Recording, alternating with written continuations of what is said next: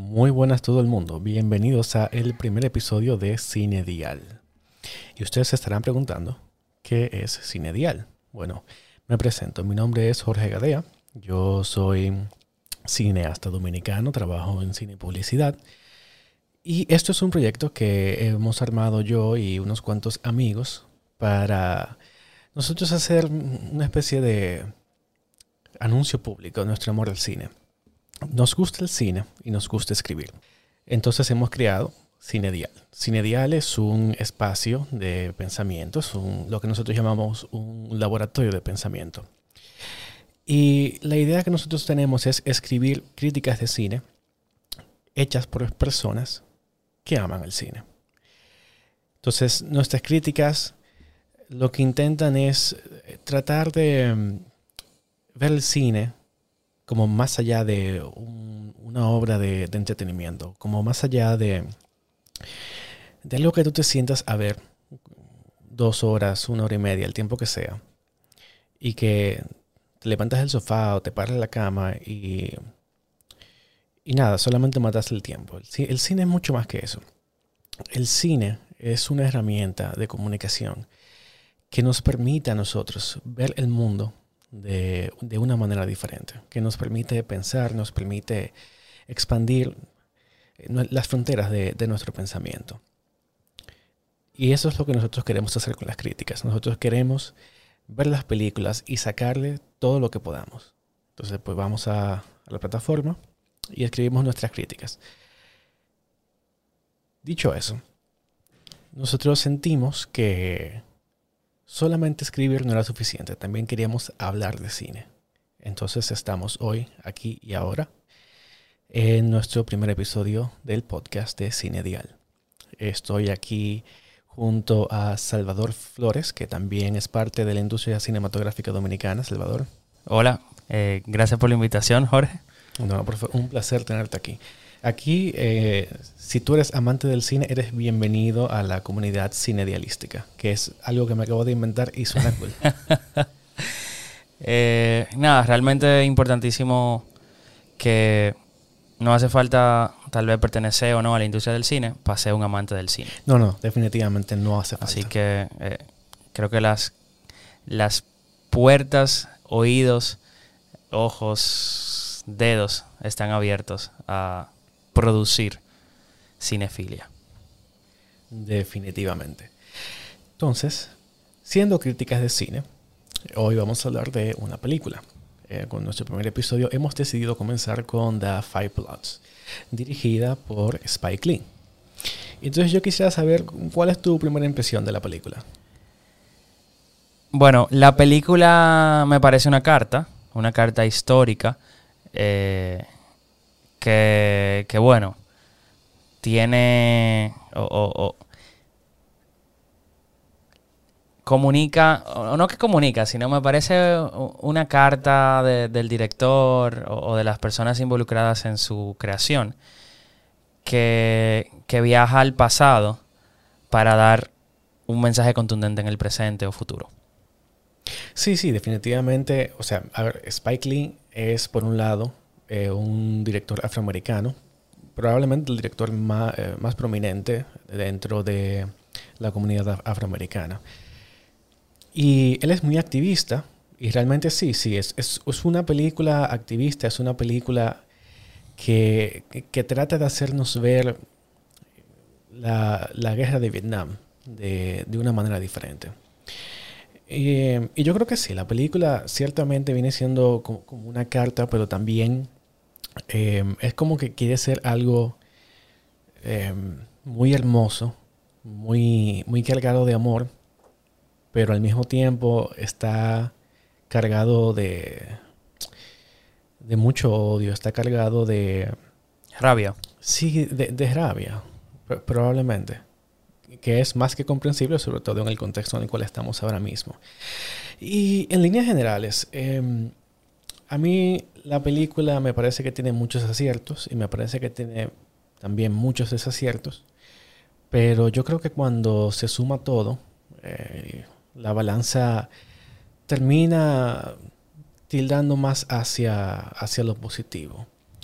Eh, yo escribí una, una, crítica de esta película. La pueden encontrar en www.cinedial.com. Y la crítica se llama La relevancia histórica no lo es todo.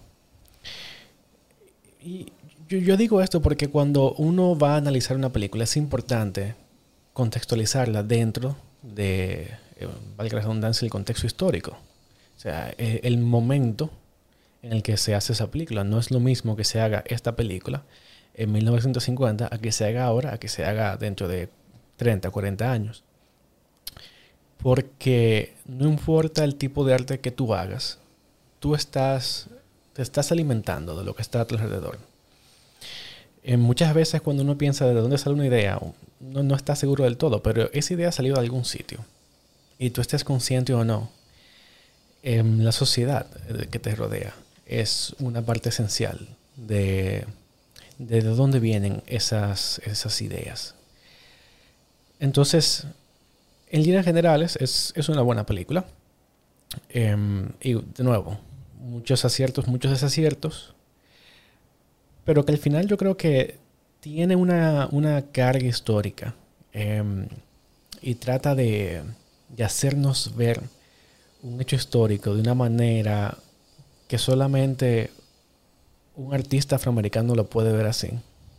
Y ahora, claro, todo el mundo lo puede ver así porque ya Spike Lee nos lo enseñó. Pero, eh, es una mirada bastante única a ese evento histórico.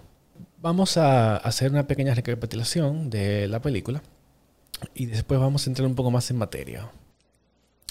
La película trata de un grupo de veteranos de la guerra de Vietnam, autodenominados The Bloods. Casi 50 años después de que se termina la guerra, los sobrevivientes del escuadrón regresan a Vietnam a recuperar los, los restos del líder del equipo. Y más importante aún, a recuperar 17 millones de dólares en lingotes de oro que dejaron escondidos en la jungla. Es un viaje que si bien es físicamente a través de, de la jungla y, la campiña vietnamita, también es una especie de, de caída libre a través de, del tiempo y de sus memorias y terminan reviviendo la guerra, yo creo que en un sentido literal. Unen fuerzas con un guía vietnamita, quien eventualmente terminará ayudándolos a, sacar el oro de, de Vietnam. Y es muy interesante el proceso por el cual los personajes pasan. Porque ellos todos llegan como con una concepción de lo que ellos son y de lo que van a hacer con el oro. Y revivir las tragedias de la guerra los obliga a ellos a, a replantearse quiénes ellos son y, y, qué ellos quieren hacer con, con su vida y con el oro. Para mí lo más interesante de la película es cómo Spike Lee juega con el concepto del otro. O sea, el otro es es la idea de que yo soy como yo soy. Y todo lo que no se parezca a mí es diferente, es, es un otro. Ese concepto se, se suele utilizar en un sentido social. O sea, es como que si existe un yo dentro de la sociedad, yo hablo un idioma, yo tengo cierto aspecto, aspecto físico, yo pertenezco a una clase social, yo frecuento ciertos lugares, todo lo que yo hago me definen a mí como un individuo de la sociedad. Entonces, bajo esa misma lógica, el otro es el individuo que habla otro idioma o tiene otro aspecto físico o pertenece a otra clase social o frecuenta otros lugares. Y ya, ya es difícil de por sí uno ser, digamos, consciente de uno mismo, de, de la realidad de uno mismo. Entonces es más difícil todavía ponerlos en el lugar del otro. Y yo creo que lo que Spike Lee trata de hacer con los personajes es obligarlos a. obligarlos a. a entenderse mutuamente, a, derribar esas barreras de la otra edad. Y él hace eso mediante la guerra. Pero asimismo, o sea, digamos, él lo hace de una manera narrativa mediante la película. Ahora, también lo hace de una manera dramática. La película comienza con imágenes de archivo de tragedias que suceden en Estados Unidos y en Vietnam durante la más o menos la década que, rodea a la, a la guerra de Vietnam. Y el hecho de que él comience con esas imágenes, yo creo que lo primero que él está tratando de hacer es hacernos ver al espectador que, que no, no se trata de un bando contra el otro. Se trata de dos bandos que sufrieron secuelas de la guerra. Dos bandos que, que comparten una humanidad y que deben ser tratados como, como humanos. Una guerra en donde todos perdieron. Una guerra en donde todos perdieron definitivamente. Y la, yo creo que la, la ironía es una guerra donde todo el mundo perdió porque hubo una guerra. O sea, tú no puedes ganar una guerra si hay una guerra, pero si hay una guerra todo el mundo pierde. Exacto.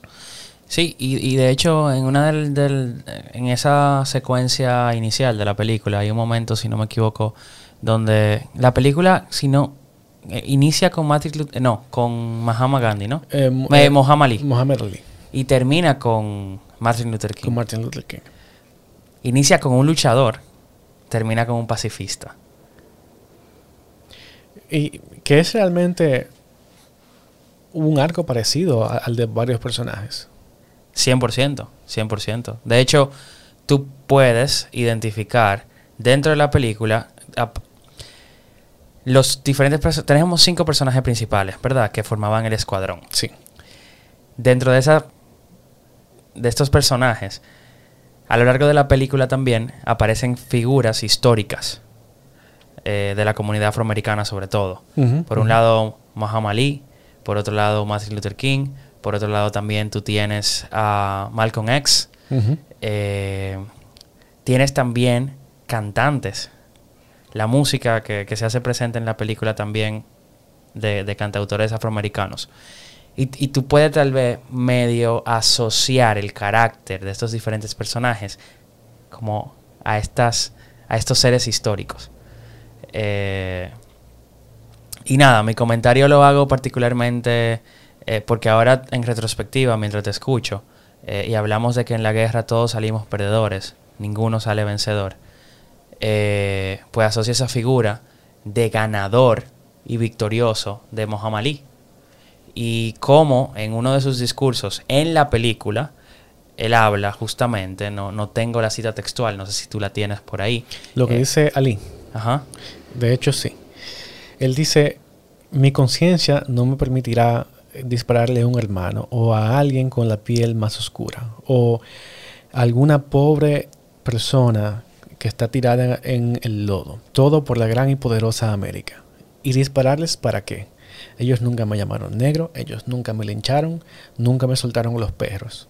No me robaron de mi nacionalidad. Ahí está. ¿Para, quién se lucha? Y eso es lo primero que se... O sea, la película abre con eso en un sentido más literal. Y en, en cine se, existe el concepto de lo que se conoce como la primera imagen la primera imagen, o sea, desde el ya, desde el, primer fotograma que aparece, ya está contando, ya está estableciendo las normas de juego y lo que se va, de lo que se va a hablar. Sobre todo en una película que es un ensayo de un director. 100%.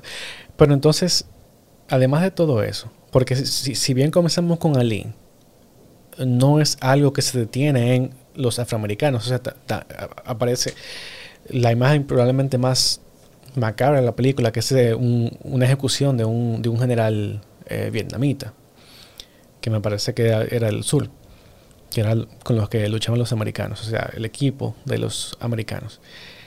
Aparecen monjes budistas que se autoincineraron. Bueno, llamámosle flagelación, una autoflagelación. Lo voy a decir así, se prendían en candela. ellos mismos, ellos solos. No en sentido orgásmico.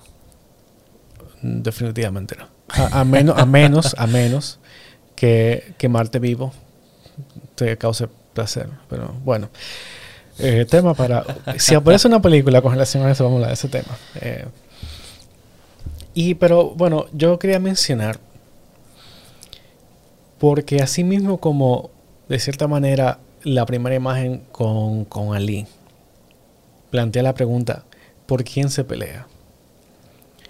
Hay un personaje, el personaje de Paul, que es probablemente el, personaje más importante de la película, interpretado por Delroy Lindo. El que lleva toda la carga de la guerra y dramática. No, no, sí, literalmente. Y, es, y, uno, una de las cosas negativas de la película es que yo creo que ese es el único personaje que tiene un arco. Sí, sí, sí. Y una evolución contundente. Contundente, pero además lenta. Pero, es, o sea, es como si empezar esa, esa evolución es un proceso muy lento. Pero después de que empiece la evolución, es un frenesí. Que pasa, o sea, la película dura, ¿cuánto? ¿Dos horas y cuarenta minutos? Casi tres horas, sí, Casi dura, dura la peli. Entonces, yo creo que ese personaje no empieza a evolucionar hasta la primera mitad de la película. Eso te iba a decir. Eh, percepción mía. Para mí casi que eran dos películas en una. Porque al inicio todo fluye y transcurre de que tenemos estos héroes de guerra eh, de cierta manera marginados. Porque a pesar de que fueron héroes en su momento, son marginados de la vida actual. Que se reúnen por el mero hecho de la amistad y buscar el, cuerpo de, de un compañero caído, abatido, en teoría. Pero luego eso evoluciona y junto con ello todos los fantasmas que trae la guerra. Entonces, por un momento, tú, tu expectativa como, como espectador, de verdad que da un giro 360 eh, a, lo que evoluciona la película. A lo que evoluciona la película. Y de verdad que, en ese sentido fue sorprendente. Y, y, Spike Lee lo manejó, boom, durísimo. El, tema está en que, de verdad, por un momento yo sentí que eran dos películas en una. O sea, yo, creo que sí. Yo creo que. O sea, a ver, obviamente. Y agregando lo largo. Sí, obviamente es, una película. Lo que pasa es que yo creo que es como si él tratase de, abordar dos temas simultáneamente.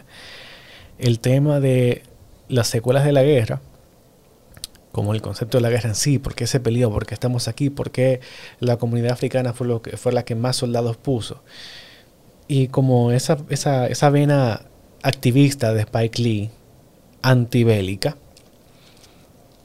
pero al mismo tiempo él también quiere contar de manera muy profunda como la psique del personaje y, y, esa evolución. Entonces lo que yo no sé, lo que a mí no me parece, mejor dicho, es que esas dos líneas dramáticas más que narrativas, no me parece que, que lleguen a encajar la una con la otra. O sea, en teoría sí, cuando yo te digo, si un soldado americano que sufre por la guerra, sobre todo psicológicamente, al tiempo que te digo, sí, no, la guerra de Vietnam, sus eh, consecuencias a, un, nivel socioeconómico, sobre todo vietnamita. Ok, sí, yo puedo llegar a hacer una, conexión, pero al final es como si fueran dos líneas paralelas que no llegan nunca a, conectar del todo. Sí, totalmente de acuerdo. Y, y bueno, la película, y, aquí voy a una opinión no técnica, sino simplemente subjetiva, personal. A mí me gustó la película. Eh, en cuanto a duración, sí me la encontré larga, eh, personalmente. Pero me gustó la película, la tenacidad con la que, que se usan los recursos. Todos los recursos disponibles para contar una historia. Elementos de archivo, la carga, la representación y carga dramática de los personajes, la evolución de, sobre todo de Paul, ¿verdad? Eh, el simbolismo, es una película con mucha simbología. Eh, no sé si aquí se debe decir spoiler, spoiler alert o qué. Yo, yo, creo, eh, yo creo que viene implícito, pero se hace de, igual manera el, el, anuncio. Pero como, como, como tal vez Norman eh, que era el soldado, fue el soldado caído, eh, podía representar esta figura de paz, ese tal vez eh, como una especie de Jesus, Black Jesus o, lo que sea. Incluso hay una imagen que creo que lo comentaba contigo offline, que a mí particularmente me decía, wow, pero esa imagen con las palmeras ahí atrás parece loco un ángel, como un salvador, un, salvador. y, y, y, y lo que representa Norm en esos cinco, en esos cuatro tipos.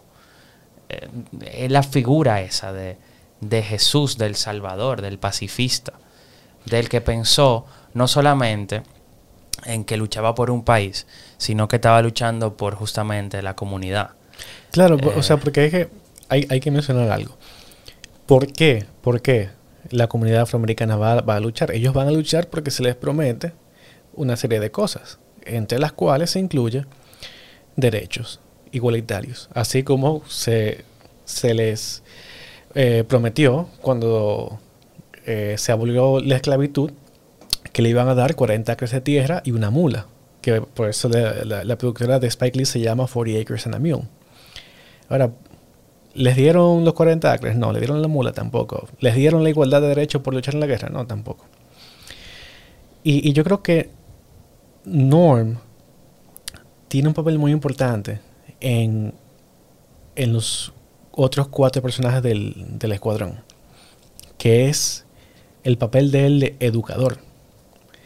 Porque ellos... El maestro. El maestro, pero, pero en un sentido literal, él les enseña la historia afroamericana que por lo que tengo entendido, eh, en los libros de historia que, que hay ahora mismo, en, en, el sistema de educación americano, la historia negra esencialmente no, no se menciona.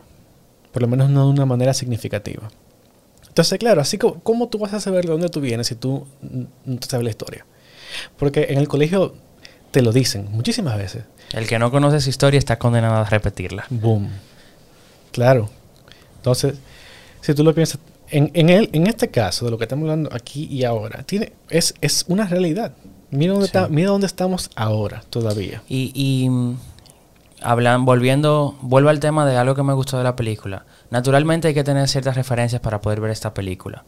Saber, muchos sabemos obviamente de Martin Luther King, una figura muy famosa. También conocemos mucho de Muhammad Ali, más como deportista que como también eh, porque hubo muchos momentos en donde cada vez que él podía tener chance de tener un micrófono, medio criticaba. Sí, sí, él era eh, muy activista. El, el, el, gobierno norteamericano de la época, ¿verdad? Eh, Malcolm X también, que tenía su propio modo de ver eh, la lucha sobre los derechos de la comunidad afroamericana norteamericana. Y, y, y a lo que voy es que en la película con las suficientes referencias históricas, no saber, no es saber, pero con suficientes imágenes, eh, uno puede darse cuenta cómo cada personaje eh, de esta película representa algo, porque tenemos a Norm que puede representar el gran maestro. De verdad, te digo que yo, y esto es una opinión personal, lo asocio como que a, un, a, un, a una especie de Jesús, de Salvador que educa, que enseña, que le hace al otro mantener la calma, que mientras a lo mejor Paul quería de una vez reaccionar violentamente y matar a un montón de gente desde que se enteró que mataron a Martin Luther King, Norm le dijo al, al squad, vamos a como que si te dan una mejilla, básicamente pon la otra. Era como esta especie de persona. No era un santo, ¿verdad? Pero, pero era esta persona. Eh, y tú tienes a, a toda esta parte imperialista o o, o, la fuerza blanca representada en este francés. Sí, sí. Eh, en, en The Rush. Que hasta en su atuendo se ve la supremacía. No, no, pero entonces en The Rush, interpretado por Jean Reno. Ok, el personaje es un francés.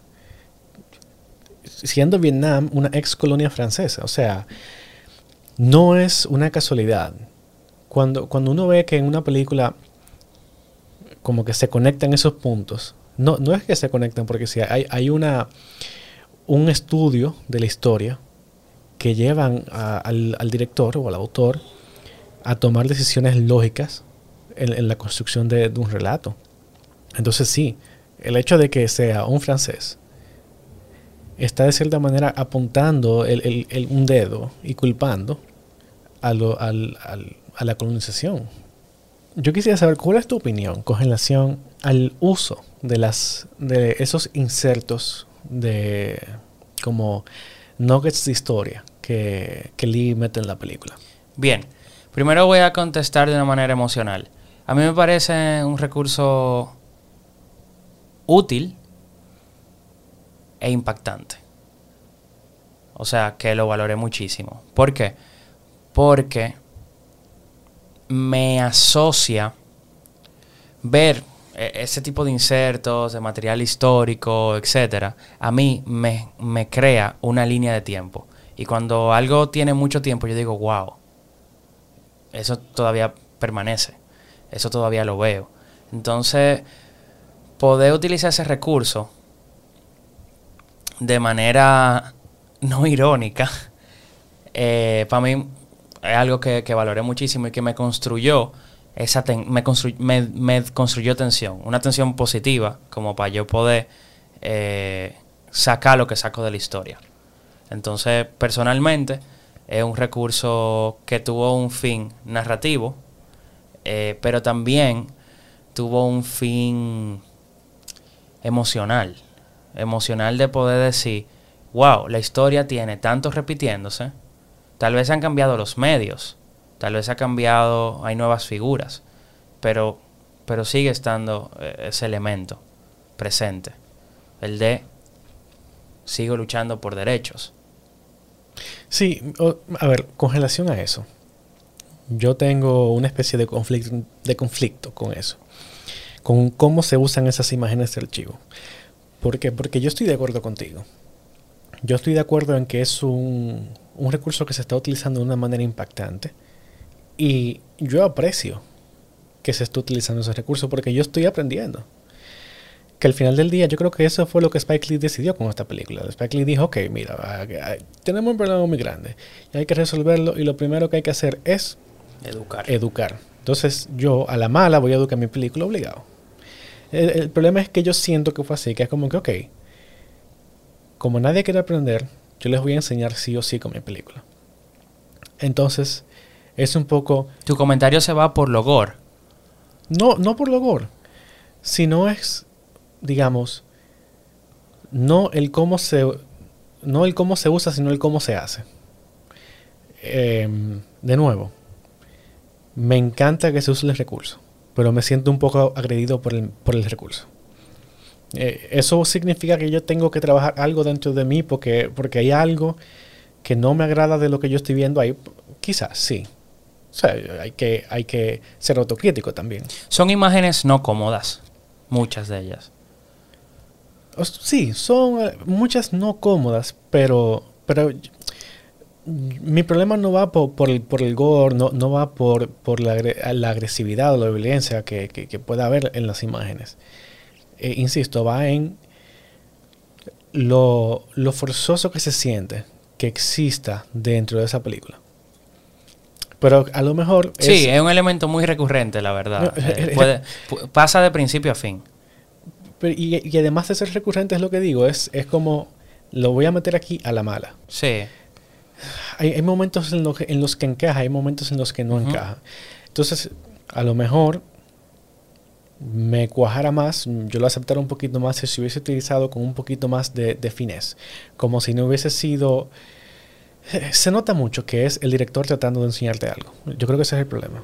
Yo me gustaría que se disimulara un poquito más. Sí, es un asunto de de forma más que de fondo. Sí. Buenísimo ya, ya establecimos que el personaje de, de Roy Lindo, em, Paul, es el único personaje que, tiene una, un arco real.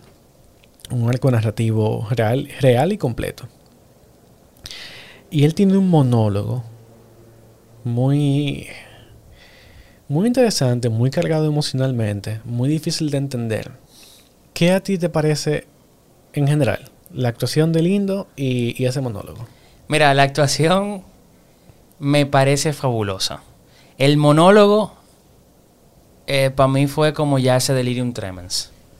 De, dentro de su arco evolutivo como personaje, ese fue el punto ya como que ni siquiera es un momento de retención que pase un poco más, más adelante cuando lo, leemos a él en la carta que, que lee David. David, sí. Eh, pero ese monólogo, o sea, fue como que ya, este tipo se volvió loco, llegó donde iba a llegar, lo van a alcanzar, va a morir, algo le va a pasar. Eh, a mí me pareció largo y demasiado loco. Eh, pero claro, el tipo, hay que decirlo. Primero su actuación para mí excelente. O sea, ese, es el personaje memorable de la peli. Y yo creo que él es el único actor que actúa. Bueno, eh, O ¿qué sea, dices yo- de Norm? yo- Eh, aunque lo vimos muy poco, pero... El resto de los actores, puede que Chadwick Boseman también haya actuado. Ahora, eh, ningún otro personaje desde el guion tiene la, la posibilidad o, está construido de una manera tal que el actor pueda actuar. O sea, ahí todo el mundo está interpretando, pero muy poca gente está actuando. Wow. Bueno, Paul para mí, eh, personaje y, el actor, de verdad que sin desperdicios, 100%. El monólogo eh, se me hizo un tedio. Sí, ese, ese monólogo es como, eh, como una especie de, de monólogo shakespeariano que es muy profundo, muy cargado, pero es muy difícil de entender. Inclusive, eh, en ese monólogo, él, él dice que él tiene cáncer y yo le he preguntado a varias personas y, y casi nadie se da cuenta. Sí, yo, no, lo, lo compartimos y yo no... Yo- yo- la primera vez que yo vi la película yo no me di cuenta. La segunda vez que, que yo la vi fue que yo dije, coño, pero él literalmente me está mirándome a los ojos y diciéndome que él tiene cáncer. O sea, cáncer que, que surge a partir de, del gas. del, de- del- del uso de la gente naranja. Un, un pesticida que se tiraba para matar gente. por allá. Entonces sí, pero... pero ¿Qué te pareció a ti? A mí, como te digo, el personaje sin desperdicio en toda la película. eh, también el único personaje como con un conflicto interno, pero que afecta a todo el mundo. Ahora, eso sí, ese conflicto interno, la, lo- los primeros tres cuartos de la película, tú piensas que, es lo que, él, est- que él está siendo un, eh, un egoísta, te cae mal. Tú piensas que, que- que el tipo es un desgraciado y tú no quieres saber de él. Hasta que eventualmente tú te das cuenta de lo que está pasando y tú dices, Sí. wow, espérate, tiempo, para atrás. Sí, y, y, y, y de hecho, algo cool de la película al principio, como que el líder es Otis. Eh, Claro, el, el líder es Otis luego de, de- de la pérdida de, de Norm. Pero, pero oh, al final no. al final realmente el, el personaje con carácter allí, que domina todas las situaciones, a pesar de que no sea necesariamente sacando juicios de valores entre buena o mala, en la forma en que lo hace, eh, es Paul, 100%. Es el Sí. personaje que se impone ante Claro, todo. e- e- es, pero yo creo que es eso. Él, él se impone, él no es un líder. Correcto, estoy de acuerdo. Ahora, la pregunta es, ¿qué hubiese sucedido si él no hubiese tenido eh, los problemas psicológicos de la guerra? ¿Le hubiese sido un buen líder? Quizás. Mira, eh, es que simplemente no hay una bonita forma de salir de la guerra. Y creo que esa es otra imagen que de la película. Porque allí incluso eh, simplemente te afecta incluso... Luego de la guerra, estas personas tenían vida. No, luego y antes. Luego y antes. Pero sobre todo luego, ¿verdad? Luego de la guerra, mira cómo David tuvo un padre que no le causó gracia, no le causó eh, amor o... Claro, esencialmente emocionalmente ausente. Exacto, exacto. Eh, tú tienes también a un, a un... ¿Cómo se llama este chico que, que parecía que te- lo tenía todo resuelto? El, eh, el que tenía lo- los car wash era Ajá. ese Eddie. Eddie. Eddie. Y bueno, él, él se había perdido algo porque él no tenía pierna, era. No, él tenía eh, los pies torcidos. Ajá, los pies torcidos. Eh, como que cada uno perdió algo más allá que solamente... No, no. Perdieron... Perdieron la capacidad de poder tener una vida ordenada. Una No sé, vi- y- a, a- a- a la gente que, con la gente que les rodea, o sea, con familiares, amigos. No solamente eso, ellos van a la guerra y vuelven de la guerra y su rol dentro de la sociedad, el personaje que ellos van a, a- a hacer dentro de la sociedad es el veterano. O sea, la- literalmente, la guerra de- define lo que tú vas a hacer el resto de, su- de tu vida. Sí. Sí.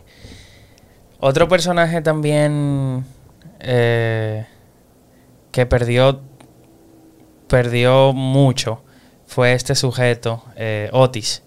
eh, que incluso en la película, o sea, en ese viaje de regreso es que descubre su, su hija. Eh, como que...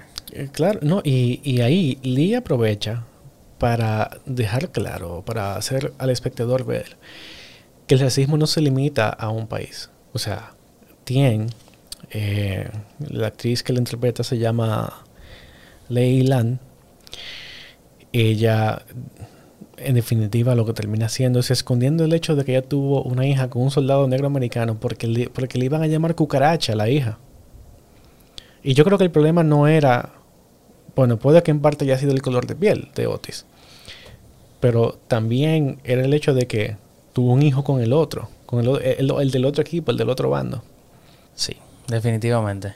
Eh, ¿Cómo se llamaba el otro? Melvin. Melvin.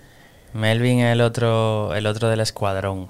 Que ese sí particularmente era como el, el support character eh, o el commodity de, la película. y- particularmente, no sé, yo lo veo a él y, y siento que...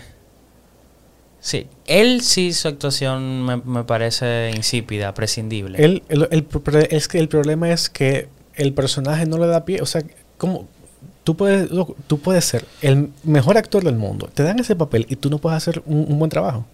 No puedes. ¿Por qué? Porque el personaje de él estaba ahí para tirar los 15 chistes que tira en la película entera. Y él salta delante de la bomba, de la granada, que... Y saltar dela- delante de la granada. O sea, que, ya, como un saco. o sea, que probablemente un saco de... No, pero probablemente un saco de papa hubiese hecho el mismo trabajo que él hace. Un dummy, sí. Siempre. Eh, pero, o sea, pero entonces, ¿por qué crear ese personaje? sí, sí. ¿Qué más? ¿Qué otras valoraciones haces de la película? De nuevo, yo creo que en líneas generales em, es una película muy buena. Tiene muchos desaciertos. Eh, desde un sentido técnico y desde un sentido narrativo y sobre todo desde un sentido de la construcción de los personajes, pero desde el guion, o sea, desde la concepción de la idea. Dicho eso, es, es una película muy, muy relevante desde un sentido sociohistórico. Es una película muy importante y sobre todo muy importante hoy en día por el contexto que se está viendo en Estados Unidos pero que se vive a nivel mundial. Sí, o sea, tal vez la película tiene el contexto histórico de Estados Unidos, obviamente, porque sus productores, creadores, escritores, director, todo. Y, y- y obviamente los recursos históricos que utilizan son basados en Estados Unidos. Pero el, racismo existe en todas nuestras culturas y, y no hay que irse lejos. O sea, nosotros somos dominicanos y aquí existe eh, el racismo. Y existe no solamente contra Haití o un haitiano, sino que hasta contra nosotros mismos.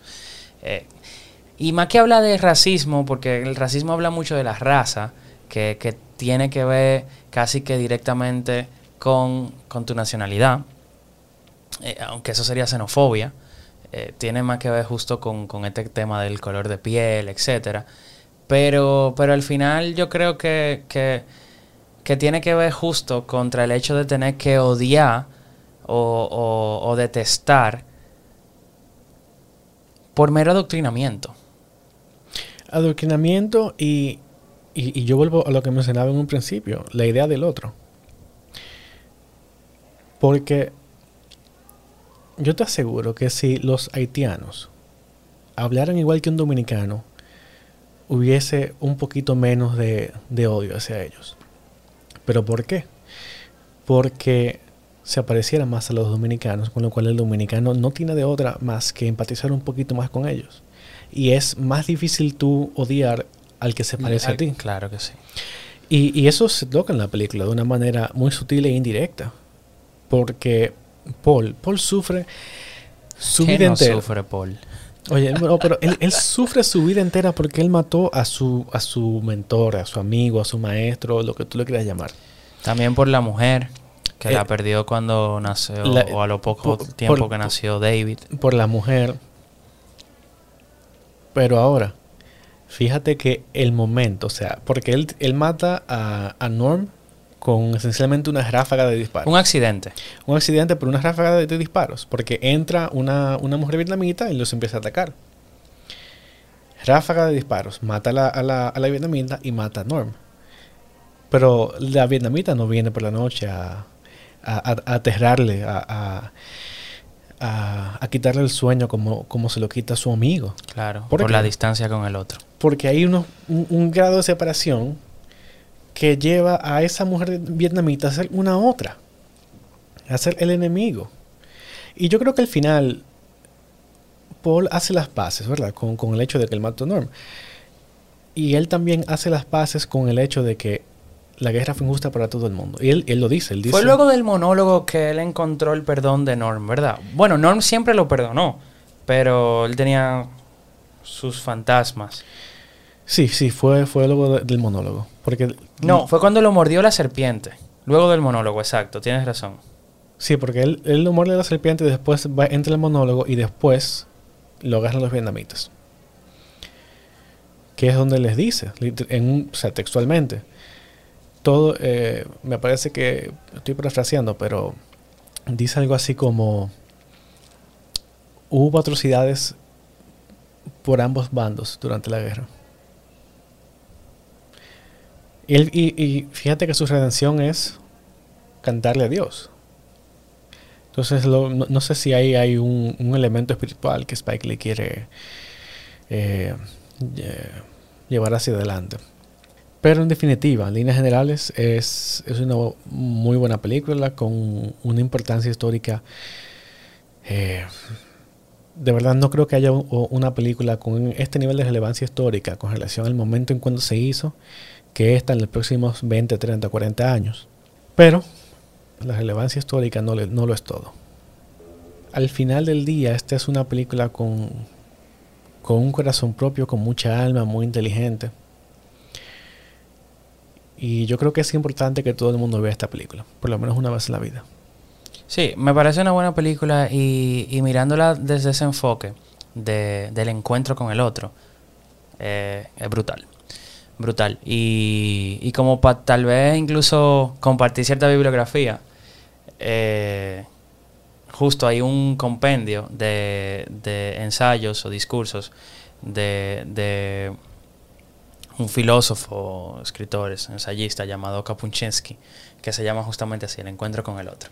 Y tú dándole ese enfoque de- de el otro, esa acepción filosófica, cierra, mira, como con una cereza, un, cherry arriba. Bueno, señores, eso es todo por hoy. Yo les quiero invitar a que visiten nuestras redes, arroba cinedial en Instagram y arroba cinedialrd en Twitter. También nos pueden encontrar en www.cinedial.com donde tienen acceso gratuito a todo nuestro contenido. Actualmente tenemos dos columnas.